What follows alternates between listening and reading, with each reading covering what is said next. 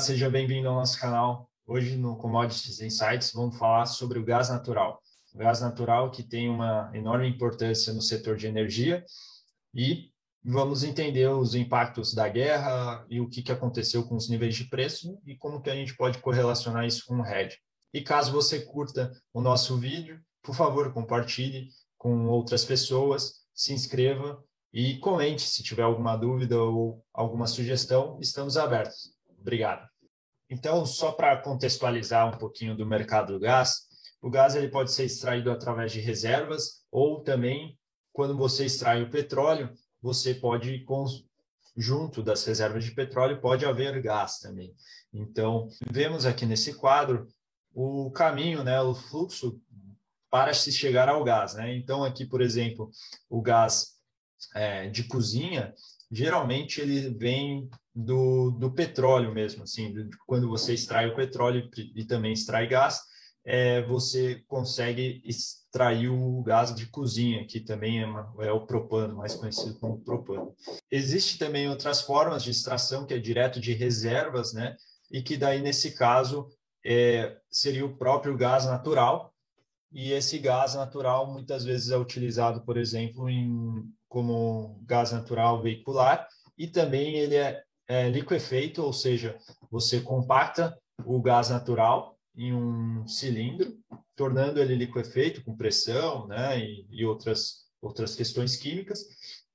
E com isso também é possível, por exemplo, exportar para outros países, outras regiões, é, transportar esse, esse gás com mais facilidade, sem ser através de, de gasodutos. Nesse caso, você consegue reduzir é, numa proporção de 1 para 600, para vocês terem uma noção, bem interessante. E aqui a importância né, da matriz energética, e nesse caso a gente está utilizando o exemplo dos Estados Unidos, e quais são as fontes de energia que, que são consumidas nos Estados Unidos para determinados fins. Né? Então, aqui você vê o, o petróleo com 35%, o gás natural que tem uma importante é, fatia nessa, nessa composição energética.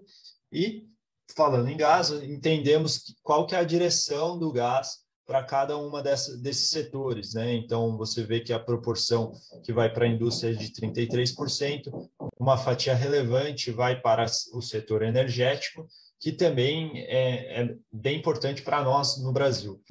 A gente pode mostrar mais para frente um slide. Temos uma matriz energética muito concentrada em hidrelétricas e hidrelétrica depende de chuva e a gente vai entender um pouquinho melhor porque o gás natural pode ser importante nesse sentido. E no Brasil, basicamente, hoje grande parte da sua, da, do seu uso é industrial e para geração é, de energia. Aqui, como eu comentei, se a gente olhar aqui nos meses que ocorrem as maiores secas, é, é onde ocorre o maior consumo de gás, né? Então, você vê aqui nos meses do inverno, geralmente ocorre o maior consumo de gás para a geração de energia, que é um substituto quando as hidrelétricas, as represas não podem escoar e gerar energia.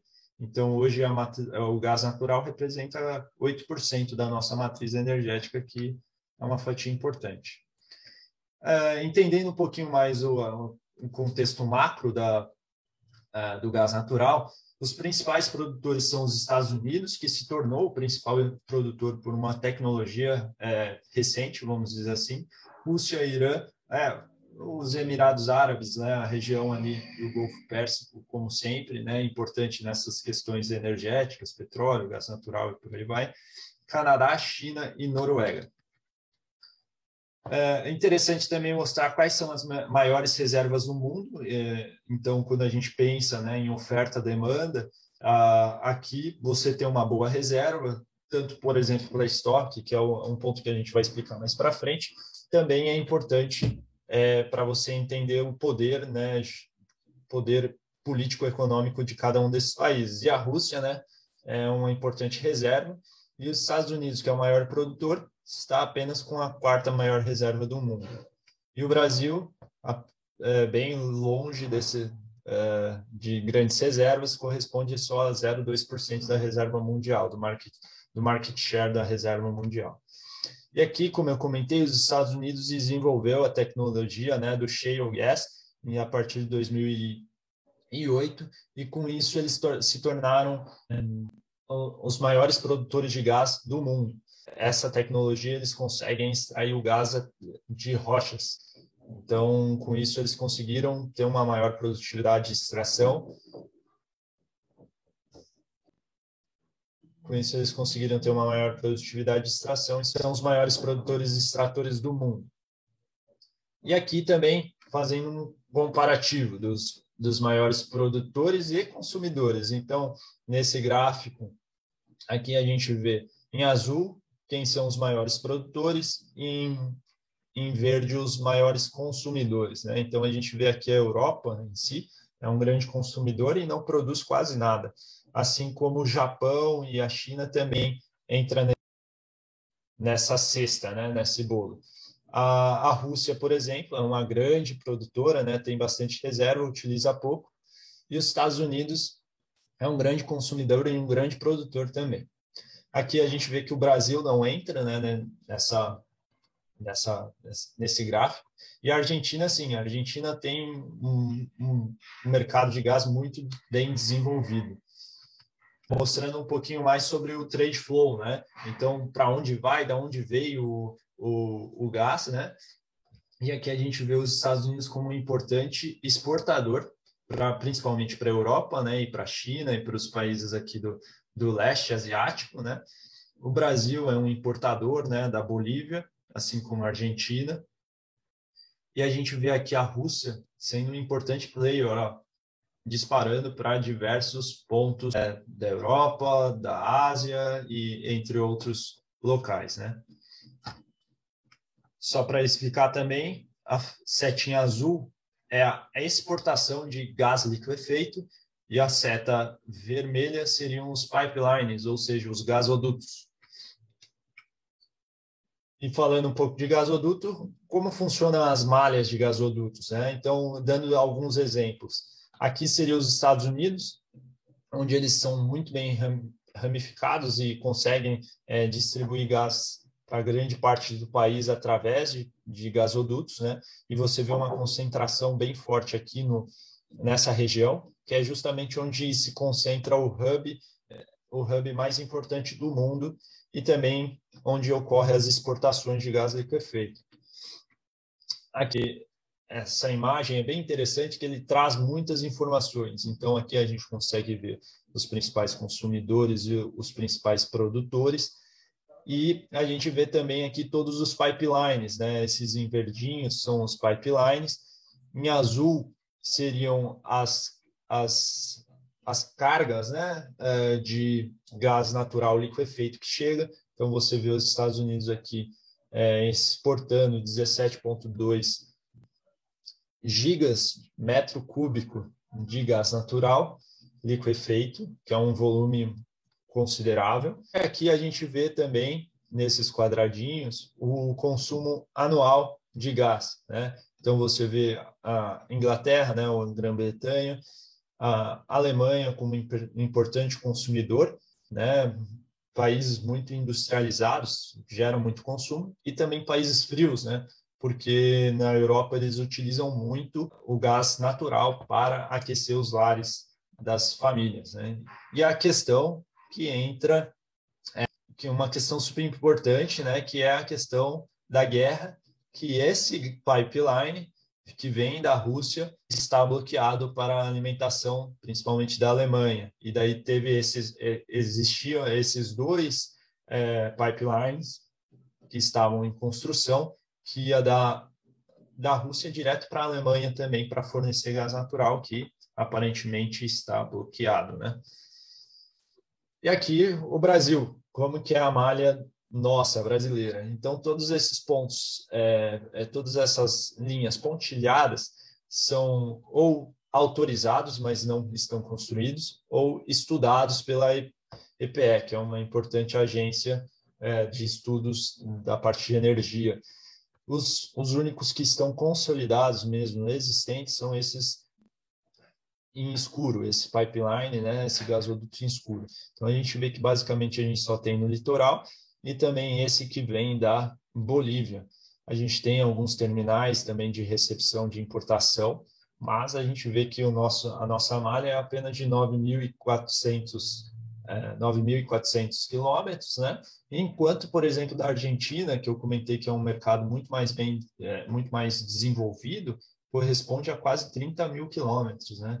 Então, o gás natural chega a corresponder 52% da necessidade energética da Argentina. E falando um pouquinho mais das principais bolsas, então, como eu comentei, o Henry Hub, onde eu mostrei aquele mapa, é a principal concentração e a principal bolsa, o principal preço referência para o mundo de, de preço de gás, né? Gás natural.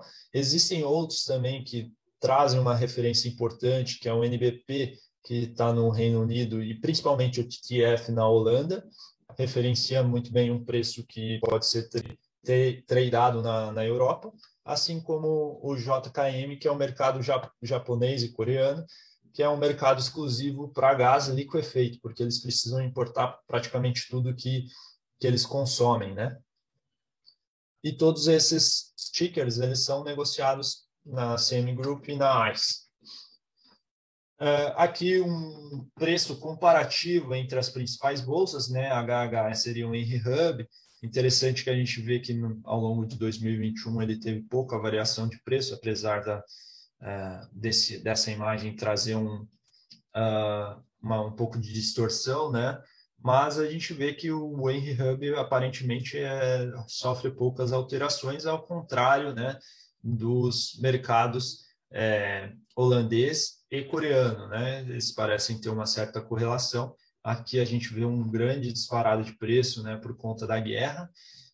Então, esse gráfico é o gráfico do Henry Hub ao longo dos anos. Então, a gente vê que até 2018, aqui, ó, é, existiu uma variação muito grande de preço. Aqui chegou a quase 15 dólares o MBTU, que significa milhões é, de British Thermal Units. É, e depois, depois do, advento da tecnologia do, do shale gas, né, é, eles conseguiram extrair mais. Naturalmente, houve mais oferta do que demanda a curto prazo, e isso fez com que os preços diminuíssem consideravelmente e a variação de preço também ficou muito menor. Então, variando de 5 aproximadamente, 5 dólares o, o MMBTU, a no máximo 2,50. Então, a variação de preço ficou bem menor. Então, aqui antes eu falava de 2 podendo chegar até 15, né? Imagina essa, essa dispersão de preço, né? E hoje a gente está a níveis de preço bem menores. Aqui a gente vê uma disparada de preço muito por conta da questão da guerra da Rússia com a Ucrânia, né? Onde a Europa provavelmente vai ter essa defasagem de preço. A curto prazo, né, a gente vai mostrar nos próximos slides a, questão da sazonalidade, é, a Europa pode não ser afetada por essa baixa oferta de, de gás natural que vinha da Rússia, mas no inverno isso pode, pode aumentar o nível dos preços. E aqui, como eu como estava comentando, a variação de preço, né? Como que isso impactou a guerra da Ucrânia, impactou o mercado de gás. Vejam, os principais, as principais commodities energéticas estão nesse quadro, e aqui é a variação de preço ao longo de um ano, do mês ou do dia. Então, vejam o mercado europeu, o nível de variação que teve no ano, né? E nos Estados Unidos, uma variação bem menor. Até mesmo o próprio petróleo, né, que subiu bastante, saiu de é, da casa de 70 dólares o barril para 110, é, 115, ele não teve uma variação tão grande quanto o gás natural. E as principais, como uma commodity, né, as principais questões que afetam o nível de preço é oferta e demanda, né, o consumo, a questão energética, a produção, o nível de estoque, é, diferencial de preços entre combustíveis substituíveis, ou seja, o gás natural pode ser substituído por é, diversas outras fontes, né, uh, por exemplo, carvão, né, para gerar energia, mas é, carvão com a, com a agenda ESG tem é, tem diminuído o consumo dele. E aqui a gente vê os estoques, né, que eles são muito maiores no inverno e vão caindo ao longo do, do inverno, né, e chegando no começo do verão, estoques baixos até se recomporem. E aqui também uma tabela com os níveis de preço do gás é, natural do Henry Hub, e a gente vê que eu separei aqui em vermelho onde se concentram os maiores preços e geralmente eles ocorrem durante o inverno, que é onde ocorre a maior demanda. E no Brasil, como que acontece os níveis de preços? Como que é formado o preço no Brasil? Então, o Brasil é um país um pouco complexo, né? Onde o preço de fato do produto corresponde, é, assim, do gás, né? De fato, corresponde apenas 46% do preço do consumidor, é, onde o resto corresponde a transporte, distribuição e 24% de impostos, tá? É uma carga bem, bem alta, né? Então, algum, algumas referências de preço no Brasil, né? Então, essa, é, esse gráfico mostra uma curva de oferta estimada né, para o Brasil em 2018 e como que seria esse nível de preço conforme é, a oferta de, de produto no mercado, né? E da onde veio essa oferta. Então, por exemplo, o pré-sal, né? Você vê que é um preço um pouco acima da média aqui do que é, de todos esses esses, essas fontes. Né? O gás importado é um dos mais caros nesse sentido. Né? O gás da Bolívia, a gente vê aqui que é um importante fornecedor, está perto aí dos 5 dólares MMBT1 em 2017. Essa, essa, essa condição mudou bastante aí nos últimos tempos. É, aqui também um dado interessante que mostra o nível de preço por distribuidora. Então, por exemplo, aqui ó, é, no Rio de Janeiro, a distribuidora repassa para o seu consumidor livre ou outro, outra fonte, né, a um nível de preço em 2017, tá? É, de 2 dólares o MBTU. É, e aqui, por exemplo, a, a distribuidora da Petrobras é um menor preço porque ele gera maior volume. Aqui também a, a questão dos impostos, né? Por estado, né? A gente vê estados que é, possuem altas alíquotas. Já, por exemplo, São Paulo, que é um, um, um estado bastante industrializado, que tem bastante demanda para gás, é, é, um pouco menor. Né? E o Brasil, em relação aos outros países. Né? Então, o Brasil possui um dos, um dos gases mais caros do mundo, uh, ao contrário de outros países, até mesmo europeu, que já tem um gás bem caro. Tá? É, isso ocorre muito pelo, pelo desenvolvimento do mercado, né? Um mercado que naturalmente ocorre um monopólio, né? Você não consegue construir dois gasodutos um do lado do outro para diferentes distribuidores, né, de gás. E é um é um mercado muito recente. A gente sempre foi é, adepto a hidrelétricas, vamos dizer assim, mas é necessário a expansão dessa desse mercado para que não haja desabastecimento energético no país.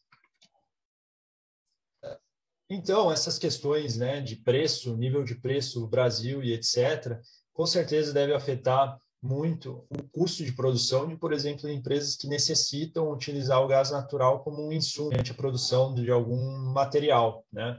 Então, caso você tenha alguma dúvida sobre esse tema e tenha interesse em entender um pouco mais como funciona o RED, porque no caso do gás natural é algo muito específico, né? É um mercado novo, incipiente, então, existem ainda muitas dúvidas. Então, para cada situação, é uma situação quando se pensa em RED. Então, se você precisar de algum apoio, você pode contar conosco. E também a gente tem curso sobre práticas de RED e uso de derivativos que começa agora em junho. Então, eu agradeço você por ter nos acompanhado até aqui. Caso você tenha alguma dúvida ou deseje um contato conosco, aqui estão as nossas informações. Se você gostou desse vídeo, por favor, curta e nos apoie a continuar divulgando materiais como esse. Obrigado, até a próxima.